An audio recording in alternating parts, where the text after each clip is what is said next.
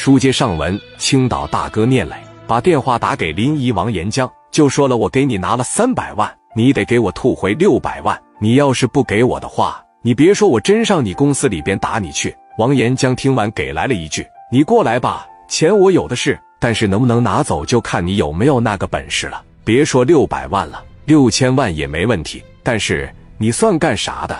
给我手底下兄齐长兴给打了，你就没考虑后果啊？”你就没打听打听我王延江是个什么人吗？当时给聂磊说了这些话，行啊，咱老扬言没有用，在公司等我。双方把电话挂了以后，叶涛说：“那咱就走呗。”弟兄们士气高昂，正好咱趁热打铁。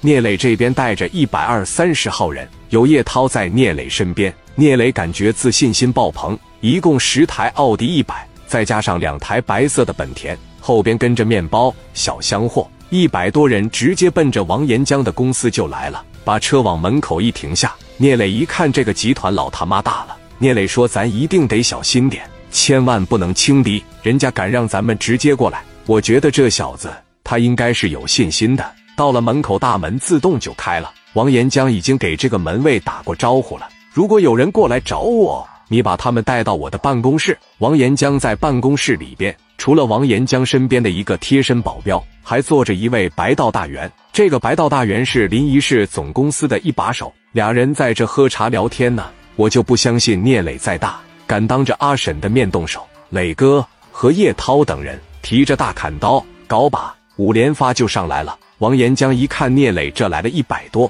脸上丝毫没有恐惧。办公室里乌泱乌泱，这一下就进去了好几十人。王岩江稳如泰山。拿出来一个茶杯，往跟前一放，拿着这个茶壶给倒了一杯茶，当时就说了：“来者是客，过来喝杯茶。”聂磊当时往王岩江跟前一坐，聂磊实在不明白为什么王岩江能这么稳。王岩江当时抬眼瞅了一眼聂磊，直接就说了：“是你给我打的电话吧？你就是青岛的聂磊是吧？”“对，我就是青岛的聂磊。”“行，说说看吧。”聂磊说：“我没别的要求，还是电话里说的一样。”把三百给我退回来，完事以后你额外再给我拿三百，让我拿六百，咱这个事就拉倒。那我要是不给你拿的情况下，你会怎么做呢？你要是不让我拿走的话，聂磊从腰后边直接趴着一掏出来，往跟前一放上，那这件事咱俩就得说道说道。你不是说钱你有的是吗？就看看我聂磊有没有能力拿走吗？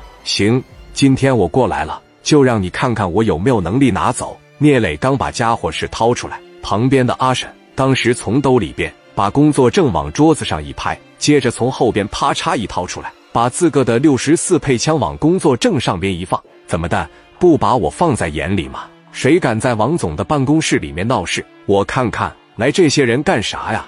信不信我给你们都打掉？聂磊当时瞅了一眼，说：“王岩江，你也不够个手啊！我有个好哥们都快把你吹上天了，说你在临沂这么大。”那么大的，原来是靠阿婶保护的。